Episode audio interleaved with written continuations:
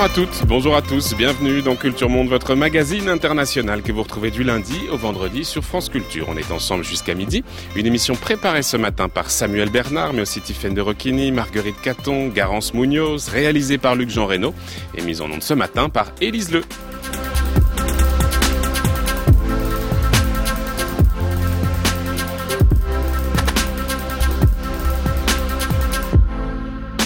Nous parlons cette semaine de la Tunisie ici. Avec ses 11 millions d'habitants, la Tunisie est indéniablement un pays de petite taille, en tout cas à l'échelle du monde. Les conséquences des événements qui renversèrent le régime de Ben Ali en 2011 s'en font encore sentir à travers tout le Moyen-Orient. Cette semaine, on parle de la Tunisie. Mardi, on s'intéressera aux questions sécuritaires. Mercredi, nous parlerons de l'islam politique et de la force du conservatisme.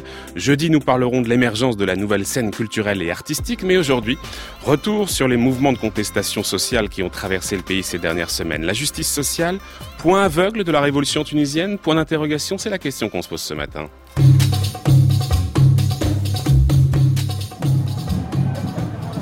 presque 30 ans. Je ne peux pas appeler mon, père pour me dire envoyez-moi des sous pour euh, acheter des tabacs ou pour euh, euh, boire des cafés. Juste pour garder ma dignité personnelle. En Tunisie, vous ne pouvez pas rêver. D'accord? Vous rêvez juste de vivre, de garder un peu de dignité, de ne pas demander quelques sous de quelqu'un pour vous donner. Aujourd'hui, les participants de la campagne Fake Nestanyahu manifestent pour exprimer leur consternation et pour condamner le meurtre du premier martyr du soulèvement de 2018. Nos revendications sont les suivantes. Suspendre la loi de finances 2018, revenir aux prix initiaux des denrées et embaucher une personne de chaque famille pauvre. Nous aimerions envoyer un message à ces manifestants. Peu importe ce que le gouvernement entreprend, sa priorité absolue, même lors de décisions difficiles, est d'améliorer les conditions économiques et sociales des gens et de leur redonner confiance dans leur pays, la Tunisie, et dans ses institutions, pour leur donner l'espoir que la Tunisie s'améliore et avoir un dialogue ouvert avec eux sur leurs revendications.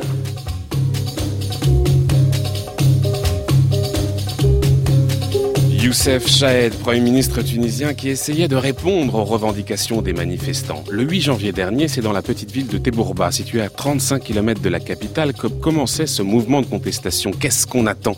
S'étendant rapidement à de nombreuses villes à travers le pays. Si la révolte de 2011 avait pour objectif de faire tomber un régime dictatorial qui oppressait son peuple depuis de longues années, cette fois, les revendications se sont concentrées sur la vie chère, autrement dit, des considérations éminemment matérielles et particulièrement dégradées par une situation économique maussade, avec un taux d'inflation officiel de 6,4%. La réalité est probablement plus grave. Une croissance qui peine à atteindre 1%, un chômage qui reste au-dessus de 15%, plus de 30% chez les jeunes diplômés. La situation actuelle est en effet très loin de répondre aux espoirs suscités par la fin de l'ère Ben Ali. Alors quels sont les effets concrets de cette inflation, de ce chômage sur la situation des Tunisiens? Quelles sont les racines des mouvements sociaux qui secouent à nouveau la Tunisie? Quel bilan peut-on faire de l'action des gouvernements successifs depuis 2011 dans le domaine économique et social. L'économie est-elle la grande oubliée des autorités? Voilà les questions sur lesquelles nous allons nous pencher. Pour ce faire, nous avons invité Vincent Gesser. Bonjour. Bonjour. Bonjour, merci beaucoup d'être avec nous en duplex depuis Aix-en-Provence. Vous êtes sociologue, politologue, chargé de recherche au CNRS, à l'Institut de recherche et d'études sur le monde arabe et musulman, l'IREMAM. Et puis vous êtes en train de préparer un ouvrage qui va paraître dans quelques semaines maintenant, Tunisie, une démocratisation au-dessus de tout soupçon. Ça sera aux éditions du CNRS. Vous revenez justement tout juste de Tunisie. Vous avez donc pu, euh, vous avez cette analyse extrêmement fraîche de la situation et de l'atmosphère qui y règne en ce moment.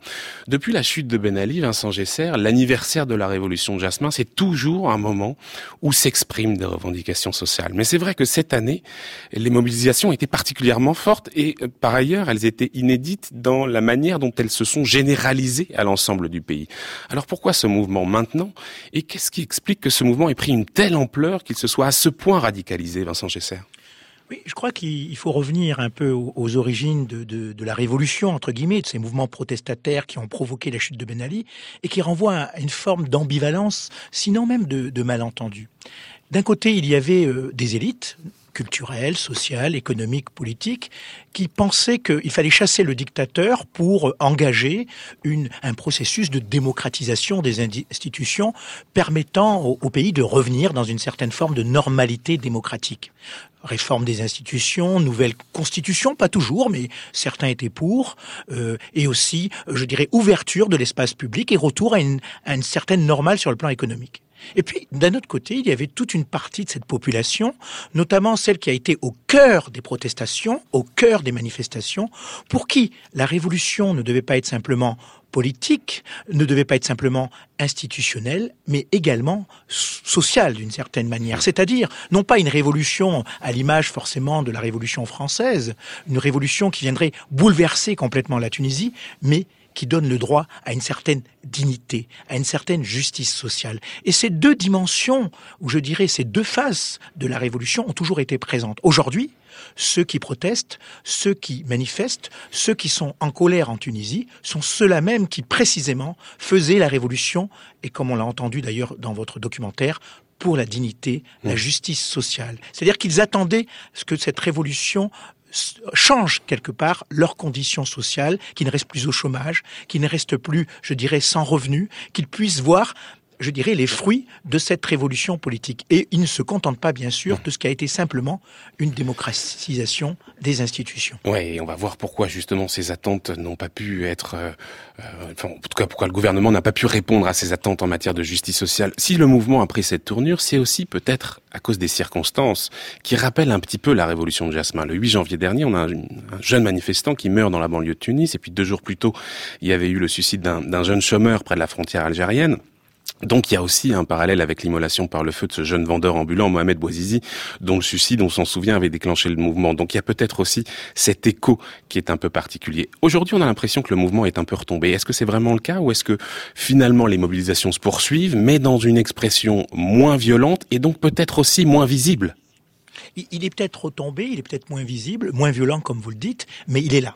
C'est-à-dire que les raisons de la colère, si je puis dire, sans vouloir euh, hmm. faire un jeu de mots, les raisons de la colère euh, n'ont pas disparu. C'est-à-dire que la colère peut ressurgir dans une semaine, deux semaines, plusieurs mois. Et donc on est encore en présence d'une situation extrêmement fluctuante sur le plan social et économique et euh, potentiellement explosive. Donc hmm. de ce point de vue-là, les mesures d'apaisement du gouvernement n'ont pas changé radicalement la situation et n'ont pas modifié les réseaux profonde de la protestation et de la colère qui euh, se manifeste depuis quelques semaines en Tunisie. On va voir justement quelles sont les réponses qui ont été proposées. Euh, mais d'abord, un mot parce que ça c'est très important. Il y a certaines voix au sein des manifestants qui se sont élevées pour dénoncer le fait que leur mouvement, qui se voulait un mouvement pacifiste, aurait été noyauté par des acteurs qui auraient organisé des violences pour décrédibiliser le mouvement. Certaines sources évoquent même euh, des, casseurs qui auraient été payés par les pouvoirs publics. Alors qu'est-ce qu'on sait précisément sur ce point euh, Et qui seraient ces personnes, euh, si c'est vrai, qui avaient intérêt finalement à, manipuler cette contestation? Alors je dirais que dans les mouvements sociaux, il y a de tout. Et effectivement, il y a peut-être un certain nombre d'acteurs, jeunes ou moins jeunes, qui profitent de ces mouvements pour se livrer à des actes illégaux. Il y a aussi un certain nombre d'acteurs qui sont les élites périphériques, qui n'ont, eux, pas bien bénéficié de la démocratisation et de ce que j'appellerais du nouveau partage du gâteau à l'échelle du pouvoir, qui serait tenté aussi d'instrumentaliser les manifestations. Mais vous savez, il faut dire quand même une chose euh, que les sociologues, politologues ou même d'une certaine manière générale les scientifiques vous diront, c'est que pour qu'un mouvement dur marche, euh, même s'il y a manipulation au départ, c'est que quelque part il y a des acteurs qui y croient. Il y a des acteurs qui sont entre guillemets sincère. C'est-à-dire que même si au départ un mouvement peut être instrumentalisé par des acteurs qui ont intérêt à régler leur compte avec le pouvoir tunisien, pour que ça prenne, il faut qu'il y ait des acteurs ordinaires qui le portent. Donc euh, j'ai envie de dire qu'en tant que sociologue, en tant que scientifique, finalement, la théorie de la manipulation, oui, peut expliquer mmh, le mmh. départ d'un mouvement, l'amorce d'un mouvement.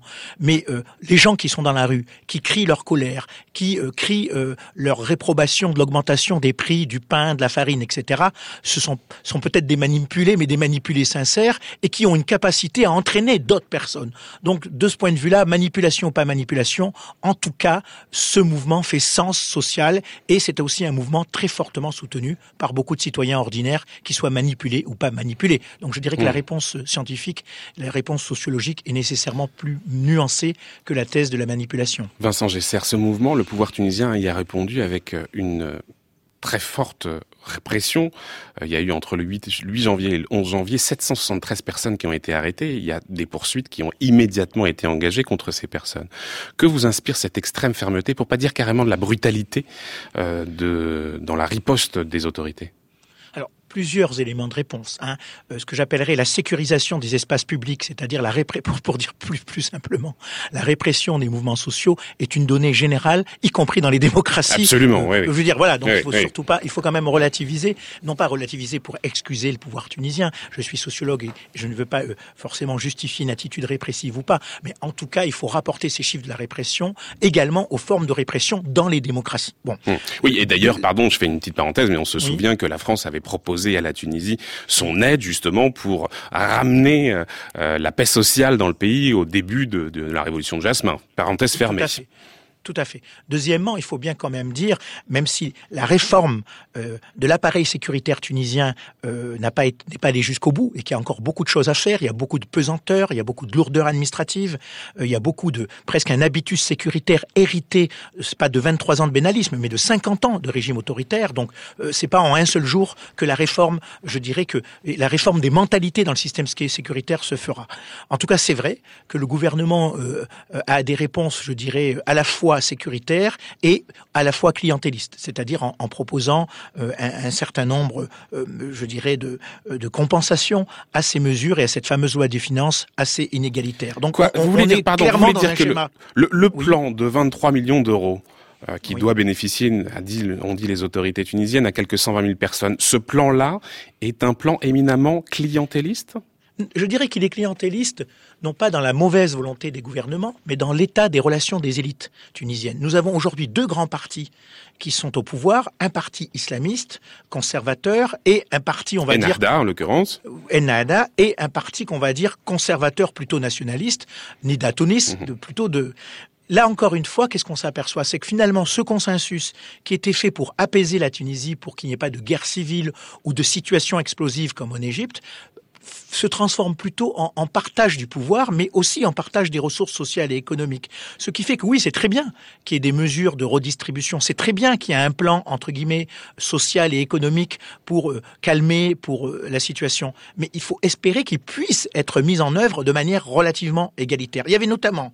Et c'est pas le cas, c'est pas le cas? Quand on distribue cet argent, quand on propose effectivement euh, des emplois de fonctionnaires, on le fait justement pour contenir la colère sociale et pas forcément pour plus de justice sociale? Ne soyons pas négatifs. Les gouvernements expriment un certain volontarisme pour répondre effectivement à des problèmes sociaux. Mmh. Le problème, c'est que l'État des relations entre les élites, les modes relationnels entre élites tunisiennes, a encore renforcé les tendances clientélistes. Pour faire simple, avant, euh, je dirais que c'était plutôt une famille autour du président et de sa belle famille qui se partageait les ressources économiques et qui développait donc des politiques sociales de ce qu'on appelait le clientélisme d'État, une forme d'État-providence, mais euh, je dirais avec beaucoup de tendances clientélistes. Aujourd'hui, ce clientélisme se répartit non pas entre une famille et sa belle famille, mais entre une diversité, une multiplication d'acteurs politiques, sociaux et économiques. Donc oui, Hmm. ce plan est très bien et je pense que c'est une réponse euh, qui prouve un certain volontarisme du Premier ministre. C'est incontestable que ce Premier ministre fait preuve de, volontarisme et il exprime une volonté de résoudre un certain nombre de problèmes. Mais en a-t-il les moyens continu de la configuration tunisienne où ces deux grands partis ont tendance malheureusement à retrouver des réflexes clientélistes du passé. Donc la redistribution se hmm. fera-t-elle de manière égalitaire? Appliqueront-elles cette fameuse disposition qui est quand même contenue dans la Constitution euh, de 2014, c'est-à-dire la nouvelle Constitution démocratique, ce qu'on appelle le plan de discrimination positive pour les régions oubliées, les régions les plus pauvres de Tunisie. Or, jusqu'à présent, cette fameuse discrimination positive, c'est-à-dire euh, favoriser, entre guillemets, les régions les plus défavorisées en, en, leur prioritarisant la distribution économique et sociale en leur direction, est malheureusement aujourd'hui euh, euh mal portante. Elle est même pas du tout appliquée. Donc le problème, mais pour, quelle raison justement, Vincent Gesser Parce que il y a cette question du, du, clientélisme que vous évoquez, mais il y a aussi une question qui est absolument centrale, qui est celle de la concentration des richesses. Et à l'époque de Ben Ali, c'est vrai qu'on dénonçait beaucoup la manière dont le clan, disons, Ben Ali, avait mis la main sur l'économie et sur les richesses. Tout était concentré entre les mêmes mains. Euh, on espérait que la révolution tunisienne apporterait une déconcentration des richesses. Est-ce que de ce point de vue-là, c'est euh, euh, un, bilan totalement noir ou est-ce qu'il y a quand même il y a eu des, effets en termes de redistribution? Je dirais qu'il y a une redistribution de la manne.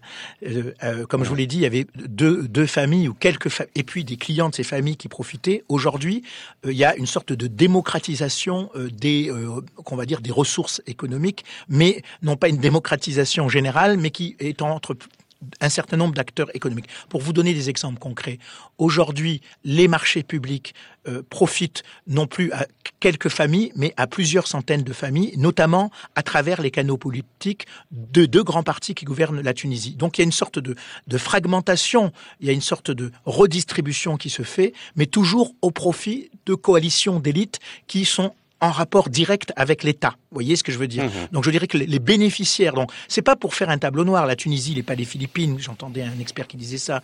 La Tunisie n'est pas le Venezuela. La Tunisie ne, ne renvoie pas à l'état de corruption des pays d'Amérique latine. Mais néanmoins, on voit bien que ces tendances à, à faire profiter des appels d'offres de l'État, à euh, plutôt favoriser l'accès, quelque chose de très important souligné par mes confrères économistes, l'accès au crédit c'est-à-dire l'accès au système bancaire qui va permettre à un entrepreneur d'investir ou tout simplement de, de, euh, de, de, créer, euh, de développer son secteur industriel. Cet accès au crédit en Tunisie reste profondément inégalitaire. On s'aperçoit qu'encore une fois, c'est en fonction de votre allégeance ou de votre proximité avec un certain nombre de leaders politiques que vous pouvez accéder ou non au crédit des grandes banques publiques mmh, mmh. tunisiennes. Donc l'accès au crédit reste inégalitaire et malheureusement reste le lieu, cet accès au crédit, du, de pratiques clientéliste, hmm. très fortement lié à votre proximité avec les personnalités du pouvoir. Vous évoquiez le cas de la corruption.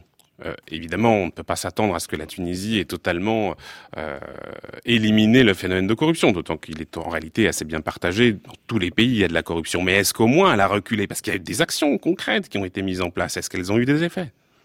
Alors, il y a une volonté de lutter contre la corruption. Le Premier ministre, actuellement, Youssef Chahed, a effectivement euh, tenté de, euh, de, de, de, casser, de remettre en cause, voire même euh, d'aller au-delà, hein, c'est-à-dire de pénaliser la corruption. Hein. Il y a même eu, effectivement, un certain nombre d'affaires qui ont été arrêtées. Mais là, le volontarisme gouvernemental se heurte aussi à des formes de partage entre un certain nombre d'élites, parce que le Premier ministre, je ne dis pas qu'il c'est un saint, qu'il est au-dessus de tout, et, et qu'il y aurait d'un côté Nahada et Nida qui l'empêchent, ça serait une représentation caricaturale, mais il doit faire aujourd'hui avec, je dirais que là aussi, malheureusement, la formule que l'on peut employer, celle que j'ai employée tout à l'heure, il y a une démocratisation de la corruption. Il y a davantage aujourd'hui de chefs d'entreprise et d'acteurs économiques qui participent de cette corruption.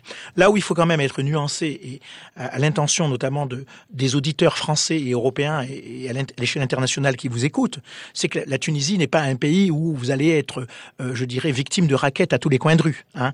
Je dirais que un étranger qui va en Tunisie peut euh, peut investir, euh, peut développer même une activité commerciale ou tout simplement peut venir pour des raisons touristiques et il ne va pas être victime de la corruption sur la route mmh, lorsqu'il mmh. va. Là, il faut quand même faire attention. Nous ne sommes pas dans un pays de, de banditisme, nous ne sommes pas dans un pays sans droit. Il y a des lois, il y a une répression et une répression de la corruption. Ce qui aujourd'hui disent les spécialistes, c'est que la corruption est devenue beaucoup plus opaque parce que les systèmes de corruption sont beaucoup plus complexes et que le nombre de personnes qui aujourd'hui aspirent à profiter de ces corruptions ont été plus multipliés par 10, notamment avec un nouvel entrant qui sont le parti islamiste, qui contrairement à ce qu'on peut croire n'est pas un entrant pur doté d'une moralité euh, irréprochable, mais qui lui aussi participe de systèmes de, de, corruption. Donc les islamistes se sont démocratisés, ils s'intègrent le système, mais en même temps ils intègrent les bonnes pratiques du système, mais aussi les mauvaises pratiques. Et mmh. parmi les mauvaises pratiques, ils participent aussi de ce phénomène de corruption à l'échelon national, mais surtout, disent les spécialistes et les observateurs, de plus en plus à l'échelon local. Oui, ils n'ont pas l'air beaucoup plus préoccupés par la question de la justice sociale. En tout cas, quand on regarde par exemple l'un des points forts euh, qu'on entendait dans les revendications, c'était la demande de d'abrogation de la loi de finances 2018, euh, dont on considérait, en tout cas les manifestants considéraient qu'elle aggravait euh, la situation, la fracture sociale, etc., etc. la loi a été adoptée en décembre dernier avec une écrasante majorité, 134 voix pour, 21 contre, 12 abstentions. Donc on voit bien qu'évidemment la responsabilité n'est pas au seul Premier ministre, mais que d'une certaine manière l'ensemble de la classe politique a, du mal à faire de la justice sociale la priorité euh, politique. D'ailleurs, c'est assez étonnant de voir que cette loi qui a été autant décriée, euh, qui vise à euh, maintenir le déficit budgétaire, qui vise à limiter les dépenses des fonctionnaires, qui a augmenté d'un point la TVA, qui a mis en place un nouveau prélèvement, une CSG pour renflouer les caisses de la sécurité sociale, eh bien cette loi, décriée par les manifestants, eh bien il y a eu très peu d'opposition au sein de l'Assemblée des représentants du peuple. Oui, c'est ce que je vous disais un peu au départ. Hmm. Euh, ce consensus qui a beaucoup été célébré comme une forme de modération, de réconciliation, et, notamment par les partenaires étrangers de la Tunisie, l'Europe, et le fameux prix Nobel, n'oublions pas hein, quand même que la Tunisie a eu euh, le prix Nobel de la paix, ou du moins un certain nombre d'acteurs tunisiens, ce consensus, dans sa phase plus négative, c'est aussi les arrangements. C'est-à-dire que le consensus, on a vu la phase positive de pacification de l'espace public tunisien, ne pas arriver à une situation de type libyenne ou même à une situation de type égyptienne, mais la face noire de ce consensus, la face sombre du consensus, c'est les arrangements entre les élites, notamment sur les questions économiques pour citer les islamistes, je crois que les islamistes, effectivement, sont-ils plus partisans de justice sociale? Oui, dans leur discours. C'est clair qu'il y a un discours, comme on aurait dit à l'époque pour le Parti communiste français, c'est un discours tribunicien. On parle au peuple, mmh. on veut résoudre les problèmes du peuple. Mais il y a deux dimensions. Une dimension, je dirais, qui maintenant euh, euh, est inscrite dans le, long terme hein, euh, du, Parti islamiste, c'est un parti néolibéral. Il n'a jamais été un parti social-démocrate, ça c'est clair. Donc ce sont plutôt des partisans des recettes libérales.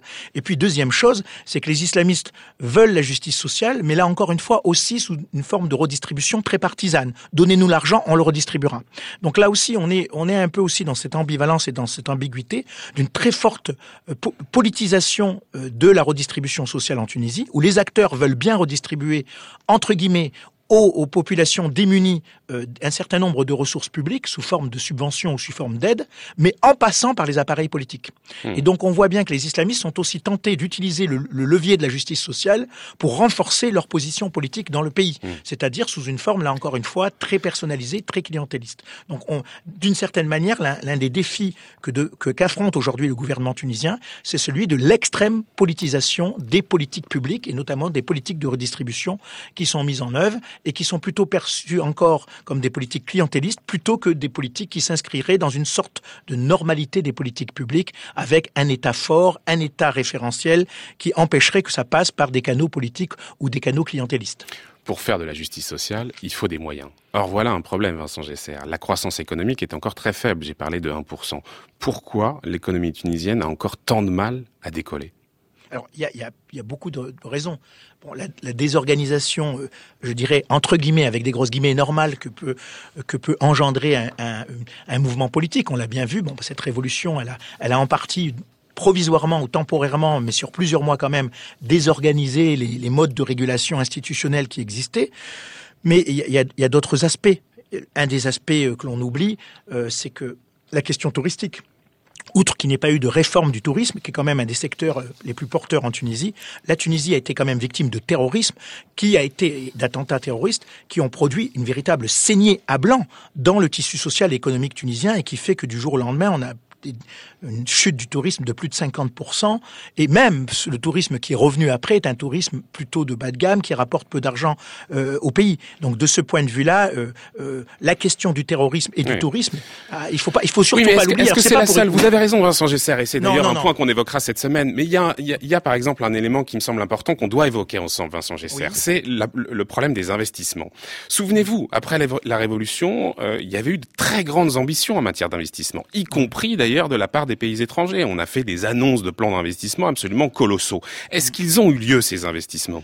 Malheureusement, ce qu'on appelle, alors pour les acteurs publics internationaux ou les partenaires étrangers de la Tunisie, oui, pour ce qui est des acteurs, je dirais, privés, c'est-à-dire des, des, entrepreneurs euh, étrangers, notamment des entrepreneurs français, non. Il y a même aujourd'hui une chute de ce qu'on appelle l'investissement euh, direct étranger, mmh. c'est-à-dire toutes ces entreprises qui s'installent en Tunisie, qui fabriquent sous licence un certain nombre de produits et qu'elles redistribuent ensuite vers le monde entier. Et là, il y a eu une chute euh, de l'investissement direct étranger en Tunisie vertigineuse qui se poursuit malheureusement encore aujourd'hui. Et il y a surtout eu tout simplement un certain nombre d'entreprises étrangères présentes en Tunisie qui euh, sont partis. Sans parler un certain nombre aussi d'acteurs euh, économiques tunisiens qui ont été tentés de mettre leurs capitaux à l'ombre, c'est-à-dire ailleurs. Donc, de ce point de vue-là, euh, si les institutions internationales, si les partenaires étrangers de la Tunisie, notamment l'Union européenne et la France, ont eu un discours de soutien à la Tunisie clair, sans ambiguïté, on ne peut pas accuser les partenaires étrangers de la Tunisie de ne pas avoir soutenu la Tunisie, d'appeler les investisseurs à investir en Tunisie en disant c'est le pays du monde arabe qui porteur d'espoir. Il faut soutenir soutenir pas seulement politiquement, il faut le soutenir économiquement. Au niveau des acteurs privés économiques, ça n'a pas suivi. Mmh, C'est même le mmh. contraire qui s'est passé. La révolution a été perçue comme une source d'instabilité sociale, économique et politique se rajoute à cela en plus ensuite le terrorisme. Et je vous dis, le terrorisme a encore des effets qu'on ne mesure pas aujourd'hui. Hmm. Pour beaucoup, pour beaucoup d'investisseurs étrangers, la Tunisie reste un pays euh, qui n'est pas suffisamment sécurisé pour pouvoir investir. Plus les mouvements sociaux hmm. qui ont joué, notamment peut-être des surenchères. Et là, euh, il ne s'agit pas de tenir un discours antisyndical en tant que chercheur, mais voir aussi que parfois euh, le syndicat principal, l'UGTT, dans une surenchère post-révolutionnaire, a aussi provoqué un effet dissuasif, qu'on soit pour ou contre vis-à-vis des investisseurs étrangers, voire même des investisseurs tunisiens. Je rappelle, je rappelle, quand même que sur les investissements étrangers, en novembre 2016, il y avait une très grande conférence internationale sur l'investissement qu'on avait baptisée Tunisia 2020 et on avait annoncé un montant de 13 milliards d'euros de promesses d'investissement et d'aides financières d'organismes internationaux. Et c'est vrai que peut-être tout n'a pas été euh, euh, dépensé justement pour aider au développement de la Tunisie. Mais il y a aussi un effet peut-être pervers. Euh, vous disiez les partenaires internationaux, l'Europe, la France a beaucoup soutenu le développement de la Tunisie, a appelé les investisseurs à aller du côté de la Tunisie et à aider à ce développement. Sauf qu'ils ont aussi mis l'impression pour mener, pour que la Tunisie mène une politique de restructuration à grand coup de privatisation. Et c'est vrai que les idéaux de justice sociale et d'égalité demandés par le peuple euh, ne sont pas complètement compatibles avec ça. C'est-à-dire que les pays étrangers ont aussi eu une influence néfaste du point de vue de cette recherche de justice sociale, disons les choses, Vincent Gesser. Oui, alors ça, ça renvoie à ce que vous dites, c'est très important, parce que la Tunisie, on l'a souvent présentée comme un modèle, mais on savait pas pourquoi, en fait. Ou du moins, on l'a présentée euh, comme un modèle, mais pas pour les mêmes raisons. En gros, le FMI, c'était parce que la Tunisie appliquait bien les réformes néolibérales, et ce, depuis très longtemps, hein, sous Ben Ali déjà. Hein. Et puis, je dirais, pour des pays comme la France ou d'autres pays européens, voire pour un certain nombre d'acteurs politiques européens, voire internationaux, la Tunisie, c'était surtout un modèle social. Mmh. C'était un pays, on peut dire, qui a eu en Tunisie, sans rentrer dans les grands mythes, parce qui euh, n'éclaireraient pas les auditeurs, mais la Tunisie, c'était un modèle quand même d'État-providence. Il y avait une université publique qui était forte, il y avait un système hospitalier qui était fort, il y avait euh, un système scolaire qui était fort. Je vous donne un exemple. 80% des élites tunisiennes, polytechniciens, centraliens, ne sortent pas de lycées privés ne sortent pas des universités privées. Ils sortent de l'enseignement public tunisien, notamment des lycées publics tunisiens. Aujourd'hui, le paradoxe, c'est que la révolution accélère la crise de ces institutions publiques. Donc oui, vous le dites très bien, il y a une forme d'ambivalence euh, hmm. des partenaires internationaux de la Tunisie à appliquer des réformes structurelles, et notamment dans un sens très de retrait de l'État et néolibéral, alors que quelque part, le modèle tunisien, avec des grosses guillemets, s'est avec l'État et non pas sans l'État. Ce qui fait aujourd'hui que la Tunisie a autant d'élites qui s'exportent vers l'étranger vers le Qatar, vers l'Europe. Regardez dans les hôpitaux français le nombre de médecins tunisiens. Si la Tunisie a aujourd'hui autant de polytechniciens, de centraliens, ce n'est pas parce que ce sont des enfants de l'élite qui ont fait les grands lycées privés ou les grandes universités américaines. C'est des gens qui ont fait des lycées publics en Tunisie et parfois même dans les régions de l'intérieur.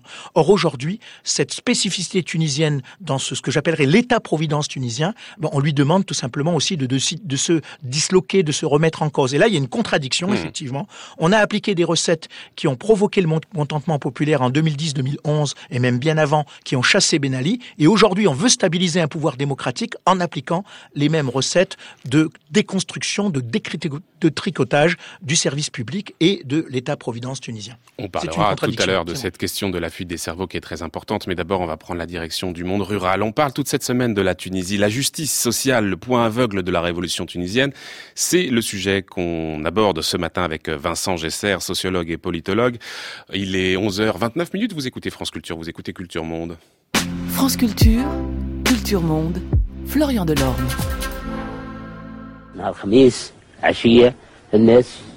Jeudi après-midi, les gens ont manifesté devant la sous-préfecture, mais les autorités ont riposté et ont fait tirer sur la foule. Alors les manifestants se sont déchaînés. Les gens ici sont des gens du Sud qui n'acceptent pas de se faire marcher sur les pieds. Alors ils ont réagi. Ils se sont rassemblés, ils ont jeté des pierres. C'est ainsi que les événements ont débuté. Les émeutes ont été déclenchées à cause de l'augmentation des prix du pain et de la semoule.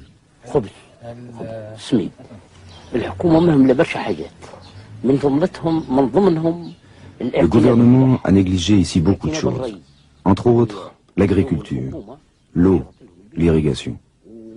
Si le pouvoir avait favorisé l'agriculture et fourni des emplois sérieux, Les jeunes auraient agi différemment et ne se seraient pas révoltés.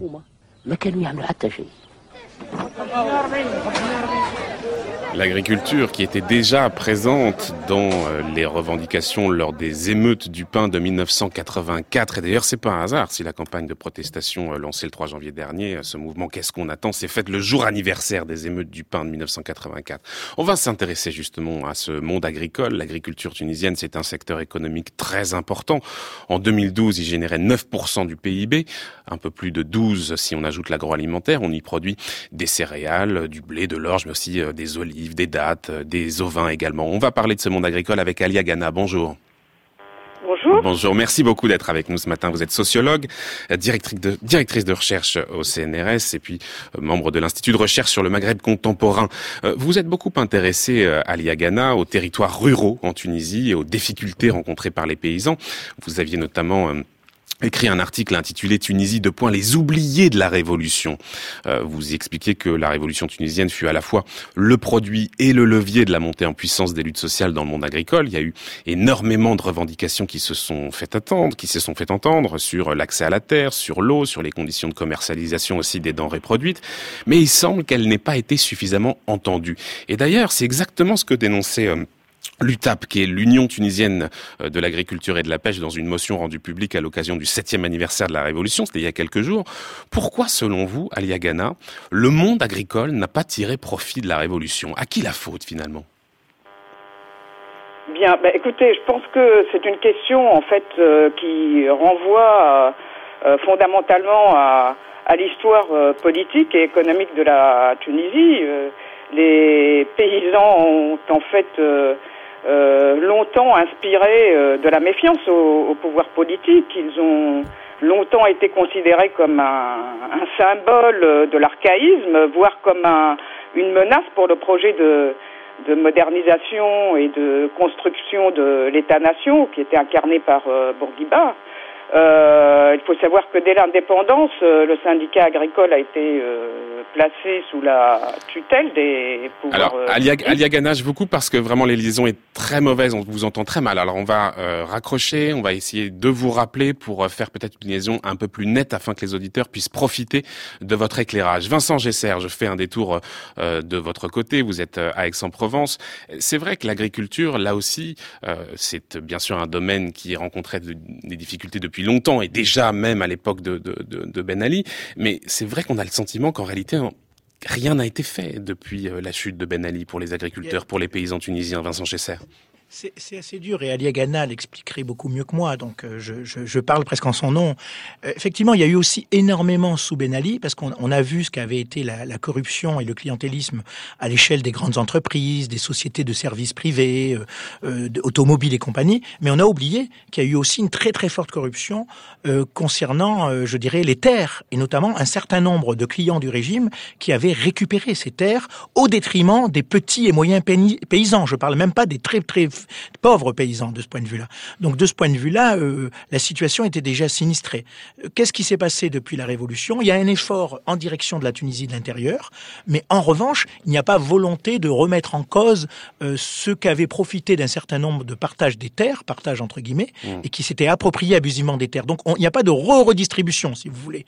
Donc là, un des échecs de la Révolution, c'est d'avoir laissé privilégier le statu quo agricole sous Ben Ali, et finalement d'avoir refusé de repartager les terres qui avaient pourtant été en partie confisquées par un certain nombre de clients du régime. Bon.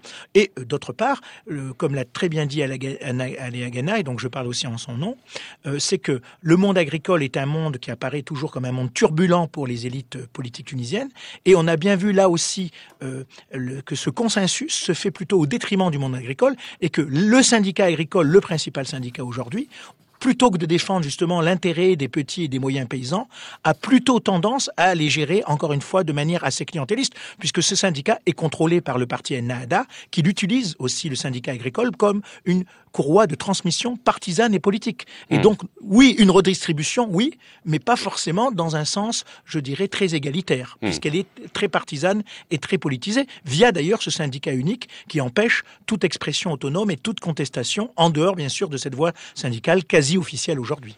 Alors, on essaye de recontacter Aliagana. Pour l'instant, on n'y arrive pas, mais on continue d'essayer, Vincent Gesser. Alors, on va continuer peut-être ensemble sur euh, cette question de l'agriculture. Ah, on me fait signe, elle est arrivée, elle est euh, avec nous. Aliagana, est-ce que vous êtes avec nous? Oui, oui, tout à fait, mais j'ai toujours été avec vous. Oui, oui, non, bien sûr, bien sûr, mais la, ligne... La, ligne n'était pas excellente, on va essayer de poursuivre comme ça Aliagana. Et on va essayer peut-être de comprendre les difficultés aujourd'hui dans le monde agricole. Euh, vous êtes avec nous? Oui, oui, oui, vous êtes là, très bien. Pardonnez-moi. Euh, et il, peut, il faut peut-être remonter à, à, la période de Ben Ali, en tout cas avant la Révolution, pour comprendre les difficultés aujourd'hui de ce monde agricole. Et revenir à la fin des années 80, où le pouvoir tunisien va, va transformer sa politique agricole. On va passer d'une politique de l'autosuffisance alimentaire à une politique d'exportation. Finalement, on va s'inscrire comme un peu le reste du monde dans la mondialisation et donc dans la libéralisation. Comment se fait ce glissement et qu'est-ce qu'il produit sur le monde rural tunisien en particulier? Oui, il faut effectivement rappeler que depuis la fin des années 80, donc avec euh, l'adoption du programme d'ajustement structurel, la Tunisie s'est engagée en fait dans un processus de libéralisation économique qui a euh, impliqué une réorientation des politiques agricoles, essentiellement dans l'objectif de euh, renforcer l'insertion de l'agriculture tunisienne au marché mondial et euh, également euh, d'accroître euh, sa contribution aux grands équilibres macroéconomiques du pays, bah, notamment à travers le développement des exportations de fruits et de légumes en particulier. Est-ce que, ça va, est-ce que ça va être bénéfique pour l'agriculture tunisienne? Alors euh, effectivement, c'est, cette, euh, euh, réorientation des politiques agricoles a eu comme effet une augmentation des, de la productivité agricole, mais essentiellement dans le secteur de l'agriculture irriguée.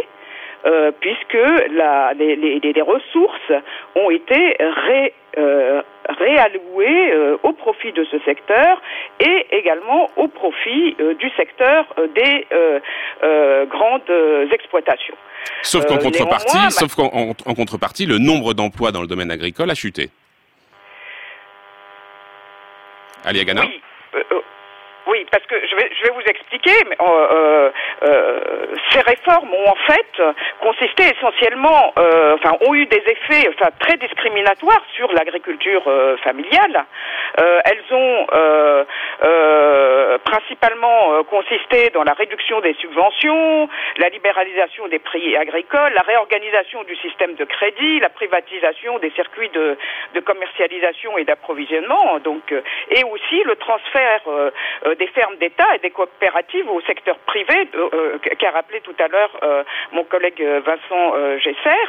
Et donc ces, ces, réformes ont effectivement favorisé le, le, le, le, secteur des grandes exploitations étatiques et privées, mais n'ont pas favorisé, se sont également accompagnés en fait d'une réduction de euh, l'emploi euh, agricole, puisque euh, elles ont favorisé aussi une augmentation de la productivité du travail dans l'agriculture et ont eu des effets désastreux sur le secteur des petites exploitations agricoles familiales, avec donc la montée d'un phénomène d'endettement des, des, petits agriculteurs et euh, donc un, un, phénomène en fait de précarisation mmh, mmh. euh, donc sociale et économique. Euh, donc ces, ces, réformes ont en fait profondément bouleversé des conditions euh, d'exercice de, de l'activité agricole, en particulier des conditions d'accès à la terre, à l'eau, au financement, aux sources de, du financement, et euh, ont finalement contribué, contribué à une marginalisation, un processus de marginalisation économique et sociale des petits euh, exploitants, euh, ce qui a euh, aussi... Oui, ça c'est, ça, c'est la face cachée finalement, c'est la face cachée du, du j'allais dire du miracle, en tout cas du, du, du développement de l'agriculture en Tunisie. C'est effectivement une précarisation de, de ce monde paysan. Merci beaucoup Aliagana de nous avoir proposé en tout cas cet éclairage. La liaison n'était pas excellente, j'aurais voulu qu'on puisse discuter un peu plus longtemps. Vincent Gesser, peut-être une toute dernière réaction. L'autre point qu'on n'a pas eu le temps de soulever avec Aliagana, mais qui est important, c'est l'une des conséquences de cette libéralisation c'est l'apparition aussi de nouveaux acteurs euh, qui vont faire l'intermédiaire précisément entre les paysans et les marchés. Ils vont imposer leurs conditions de commercialisation des denrées, ils vont tirer les prix euh, vers le bas et appauvrir comme ça les paysans. Et quand on écoute aujourd'hui les paysans tunisiens, c'est un peu ce qu'ils vous disent. Ils vous disent on veut réorganiser les circuits pour, tirer un meilleur profit de, de notre labeur, euh, Vincent Gesser. Oui, alors non seulement c'est la, libéralisation, comme l'a très bien décrit euh, Adiagana, la privatisation, mais c'est une des privatisations qui passe aussi par des formes d'arrangement qui ne sont pas simplement libéraux au sens d'un marché libre, mais d'arrangement politique. Si vous voulez, le, problème de la Tunisie, et ça reste le même problème aujourd'hui que sous Ben Ali, c'est qu'on dit, oui, très bien, c'est la libéralisation, c'est le marché, et donc d'un certain côté, cette libéralisation économique pourra ne faire que renforcer la libéralisation politique et donc la démocratie. Le problème, c'est pas du tout comme ça que ça se passe. C'est que la libéralisation, elle n'est même sur le plan économique, elle renvoie aussi à des enjeux et à des formes de négociation, d'arrangement et de compromis entre des élites politiques, bureaucratiques et hmm. des acteurs économiques. Donc, voyez ce que je veux dire, c'est hmm, que hmm. donc ça veut dire que derrière souvent les pratiques de, de privatisation et de libéralisation pointent très souvent des pratiques de corruption. Et c'est ça le gros problème. Euh, parfois, euh, la Banque mondiale et, et, le FMI le dénoncent, mais c'est mais en même temps, ils l'encouragent d'une certaine manière, si je puis dire. C'est que on, on, oui privatiser, oui libéraliser, oui rendre efficaces les exploitations euh, économiques ou même, je dirais, les entreprises hors euh, agriculture. Mais à quel prix et comment? Et le comment, c'est tout simplement euh, qu'elle se fasse de manière transparente, où il n'y a pas du tout de transparence dans ce que j'appellerais aujourd'hui la politique de libéralisation tunisienne, et à quel prix? Est-ce qu'on, est-ce que le coût social n'est pas fois, pas fois plus élevé que finalement. Euh, et là, on le voit bien. Aujourd'hui, la Tunisie, qui est un espoir démocratique pour le monde arabe, euh, qui effectivement a très avancé très loin dans sa démocratisation institutionnel, nouveau parlement, nouvelle mmh, constitution, mmh. risque de, de chuter parce qu'on n'a pas, on, on réapplique les mêmes méthodes et notamment le même paradigme, libéralisation économique égale libéralisation politique égale démocratie. Non, la démocratie, c'est aussi la, une, la, justice sociale et la dignité. Et donc, si cet équilibre est rompu, eh bien, effectivement, ça met en péril la Tunisie, autant d'ailleurs que le terrorisme. Ouais, il faut prendre de la distance sur cette corrélation. En tout cas, je remercie encore Ali Agana d'avoir été avec nous ce matin. On va s'intéresser à présent à la question de la fuite des cerveaux. L'année dernière, l'OCDE, l'Organisation de coopération et de développement économique, a publié des chiffres sur l'émigration. 94 000 Tunisiens ont quitté le pays pour aller vers l'Europe en l'espace de six ans. Et parmi eux, beaucoup de jeunes qualifiés, diplômés, par exemple, selon la société Sigma Conseil, 45% des jeunes médecins inscrits l'année dernière à l'ordre des médecins ont quitté le pays. Dans le secteur informatique, c'est près de 2000 ingénieurs qui auraient émigré sur la seule année 2016. Bonjour Hassan Boubakri. Bonjour, euh, bonjour. Merci beaucoup d'être avec nous ce matin. Vous êtes professeur, vous êtes géographe et professeur à l'université de Sousse et président du Centre de Tunis pour la migration et l'asile. Vous êtes un spécialiste des migrations et vous aviez notamment participé à un article intitulé Migration au Maghreb et au Moyen-Orient, le temps des révolutions. Après la révolution, beaucoup de Tunisiens étaient revenus au pays pour aider à la reconstruction du pays. Les forces vives revenaient sur les terres natales pour aider à tourner cette page pénali. Aujourd'hui, on voit que le phénomène non seulement s'est tari, mais il s'est inversé. Quelle est l'ampleur de cette fuite des cerveaux qui aujourd'hui touche le pays? Euh, disons que, euh, je veux dire, euh, on est revenu à la même, au même phénomène qu'avant 2011. C'est-à-dire qu'avant 2011, il y avait une fuite du cerveau, ou une mobilité des compétences et que euh, il y a eu cet internet 2011-2012 où il y a une partie de la diaspora scientifique où, euh, où euh, des compétences sont revenues justement, qui ont cru justement à, à, à leur rôle de, de, participer au développement et euh, au changement en Tunisie, mais en fait ils ont été, ils ont vite déchanté euh, parce que je crois que c'est le problème qui se pose toujours, euh, c'est la question du, de, de la confiance euh, dans le dans, dans, le processus démocratique, dans hmm. les partis politiques. Euh, Mais alors, justement, cette, cette confiance, Hassan Boubakri, cette confiance justement. si on regarde pourquoi est-ce que ces jeunes diplômés s'en vont, est-ce que c'est simplement parce qu'ils se rendent compte que finalement le contexte ne leur permet pas de trouver un emploi, ou est-ce que c'est aussi euh, un geste qui relève de la protestation, comme pour dire, comme pour s'opposer à la conduite actuelle des affaires publiques? Alors, je réponds à deux niveaux. Le premier niveau, c'est les facteurs immédiats. C'est vraiment, je veux dire, et mm. certainement vous avez pointé une partie de ces facteurs, le chômage, il y a certainement le travail précaire, parce que vous imaginez une euh, des ménages, une société euh, euh, des familles qui font beaucoup de sacrifices, même l'État, je veux dire, le pouvoir public, même au niveau du budget de l'État, qui font beaucoup de sacrifices euh, pour l'éducation et pour que les gens aient, euh, aillent plus, euh, très loin dans les études. Et après, une fois qu'ils ont leur diplôme, ils déchantent très vite parce que il y a, je veux dire, euh, l'économie n'est pas capable de répondre aux attentes. Et puis même quand ils sont employés, c'est la question vraiment lourde euh, de, de, de la et, qui, qui, qui comporte beaucoup de risques du marché, du, marché qui euh, fait que les employeurs, quel que soit leur statut, leur taille, euh, même au niveau les indépendants, euh, en allant jusqu'au grand groupe, euh, se basent surtout sur le travail précaire, c'est-à-dire du travail déqualifié, temporaire, sous-payé. et, donc, je veux dire, une partie de ces jeunes qui ont leur diplôme, ils ne croient plus justement euh, à la capacité de l'économie euh, et du marché de répondre à leurs besoins. Alors, alors Et- comment, comment justement Hassan Boubakri, face à ce phénomène, face à ces craintes, comment est-ce que le gouvernement tunisien répond? Moi, j'ai été très frappé. J'ai lu euh, l'année dernière une déclaration du ministre des Affaires sociales qui s'appelle Mohamed Trabelsli. Et il avait évoqué cette question de la fuite des cerveaux, et voilà ce qu'il avait déclaré. Je le cite. Le phénomène ne constitue pas un problème en soi, en ce sens où ces compétences peuvent devenir un jour un filon d'investissement devant, cont- devant contribuer à l'économie nationale. Donc, si on écoute le gouvernement, ces départs ne sont pas un problème, au contraire, c'est une opportunité pour l'avenir. Oui, mais ça, moi, je crois que c'est un mirage. Ça, ça c'est un mirage. Et Hmm. puis, c'est comme euh, l'autruche qui, euh, qui, qui, comme on dit, qui, qui, qui se cache dans, le, dans la dune de sable. Parce que, en fait, je veux dire, il y a quand même énormément d'investissements qui ont été euh, euh, destinés, je veux dire, à la, formation de ces jeunes. Ces jeunes devraient, je veux dire, normalement, devraient être là pour renforcer les, je veux dire, les ressources humaines et la capacité, le capital humain. Et après, ils partent. Donc, quand ils partent, oui, alors euh, on donne des recettes, disant qu'ils vont développer ou contribuer au développement du pays de loin, à distance ou en venant de temps en temps. Mais en fait, je, ne suis pas sûr que, je veux dire, c'est la, c'est la recette parce que euh, les conditions de leur retour éventuel, leur participation au développement sont les mêmes. Le manque de confiance dans la classe politique, le manque de confiance dans la capacité du pays et de la société à leur assurer cet ascenseur, euh, cet ascenseur, euh, je veux dire, euh, social. Et, et, et in fine, euh, in fine, in fine, ils, partent, ils quittent le pays, ils quittent le pays avec peu de possibilités de revenir parce que les conditions qui les ont poussés à partir restent les mêmes. Et, à qui ça ça, profite, Hassan Boubakri Euh, Finalement, où- vont-ils? Quelles sont les destinations euh, privilégiées justement pour ces jeunes diplômés?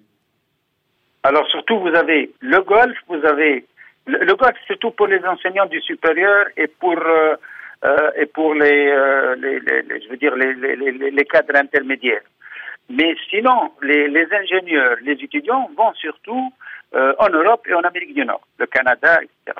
Et donc là, je veux dire, si- s'ils vont en Europe, euh, euh, en Europe, en Europe ou en, surtout en Angleterre, euh, en Allemagne, dans les pays nordiques ou, ou- ou en Amérique du Nord, il y a vraiment très peu de possibilités qu'ils reviennent parce qu'en fait, ce qu'ils gagnent, je veux dire, est déjà 5-6 fois plus que ce qu'ils gagnent en Tunisie.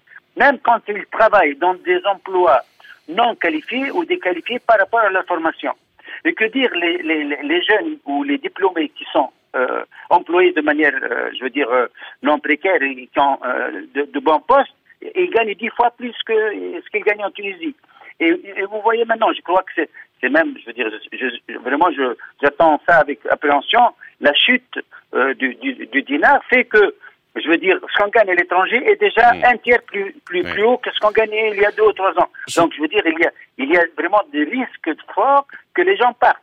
Ça, Mm. c'est un. Le deux, c'est la, la question, je veux dire, de la, de la participation des jeunes qui restent dans le pays, qui ne peuvent pas partir, parce qu'ils ne peuvent pas partir par désespoir, c'est qu'ils participent, je veux dire, à des mouvements sociaux. On voit que les mouvements sociaux les plus durs et les plus forts et qui, ont eu lieu ces derniers mois, ces dernières années, je veux dire, la participation des diplômés est, est- est très forte. Ce sont eux qui sont les acteurs qui sont, je veux dire, au, qui, sont vraiment au, cœur du mouvement, qui sont au cœur du mouvement, même qui sont à l'initiative pour la plupart d'entre eux. Merci beaucoup Hassan Boubakri. Je voudrais entendre peut-être Vincent Gesser pour clore cette émission en guise de conclusion. Une réaction, c'est vrai, on se souvient, on avait salué ce, ce retour des, des, des, des, diplômés du côté de la Tunisie. On avait dit mmh. que c'était formidable de les voir revenir au pays et aider à tourner cette page Ben Ali. Euh, ça y est, euh, ils, ont, ils sont désenchantés, ils s'en vont mmh. Maintenant.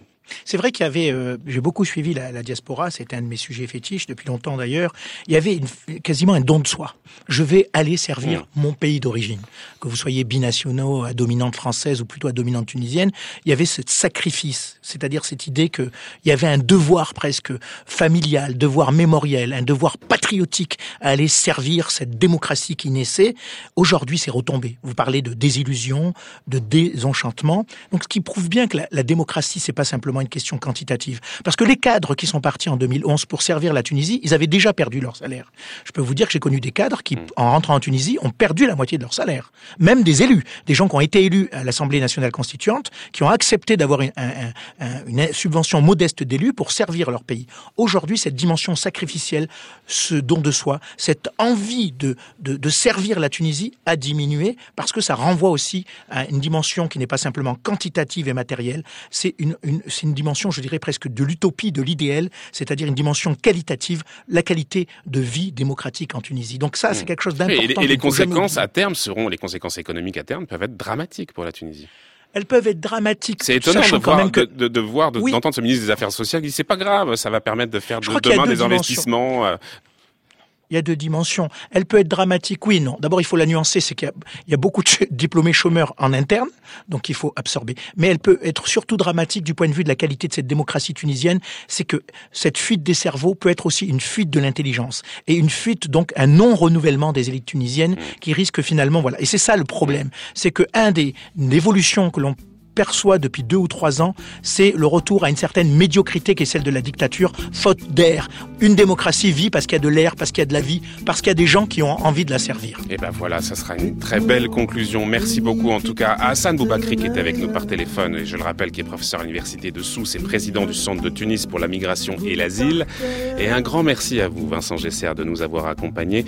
Je rappelle que vous êtes chargé de recherche au CNRS à l'Institut de recherche et d'études sur le monde arabe et musulman et que vous allez faire paraître très bientôt, dans quelques semaines maintenant, un nouvel ouvrage sur la Tunisie, Tunisie, une démocratisation au-dessus de tout soupçon. Ça sera aux éditions du CNRS.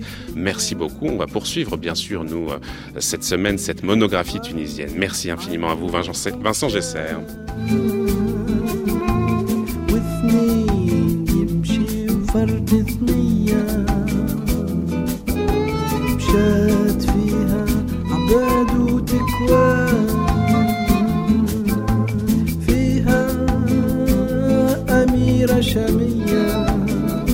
Mais avant de poursuivre, 11h53 minutes, l'heure de retrouver notre ami Brice Couturier, son monde des idées.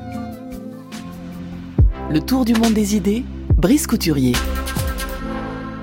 Bonjour Brice. Bonjour Florian. Brice qui va nous parler de musique. Le rock, c'est devenu un objet d'étude pour les cultural studies. Voilà, cette rébellion adolescente documentée, répertoriée, mise en thèse, on commémore ces grandes dates. Faut-il se réjouir de cette reconnaissance ou y voir la confirmation que c'est une histoire terminée, une nostalgie d'adultes vieillissants Cette semaine, vous nous parlez des punks. Qu'y a-t-il à commémorer chez les punks, Brice?